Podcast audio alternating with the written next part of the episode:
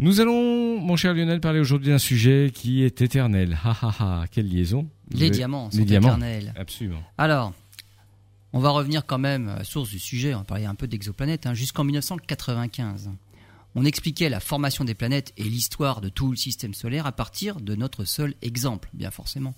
Des planètes rocheuses avec une croûte et un manteau à base de silicate, et plus loin du Soleil, des planètes géantes gazeuses.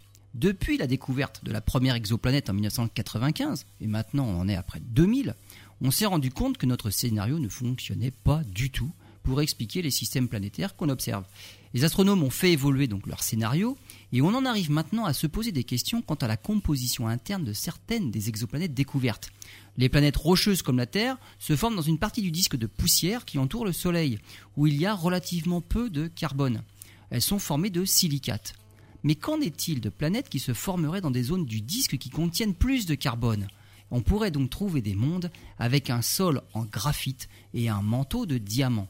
C'est ce qu'on soupçonne pour la quatrième planète d'un système stellaire dans la constellation du cancer.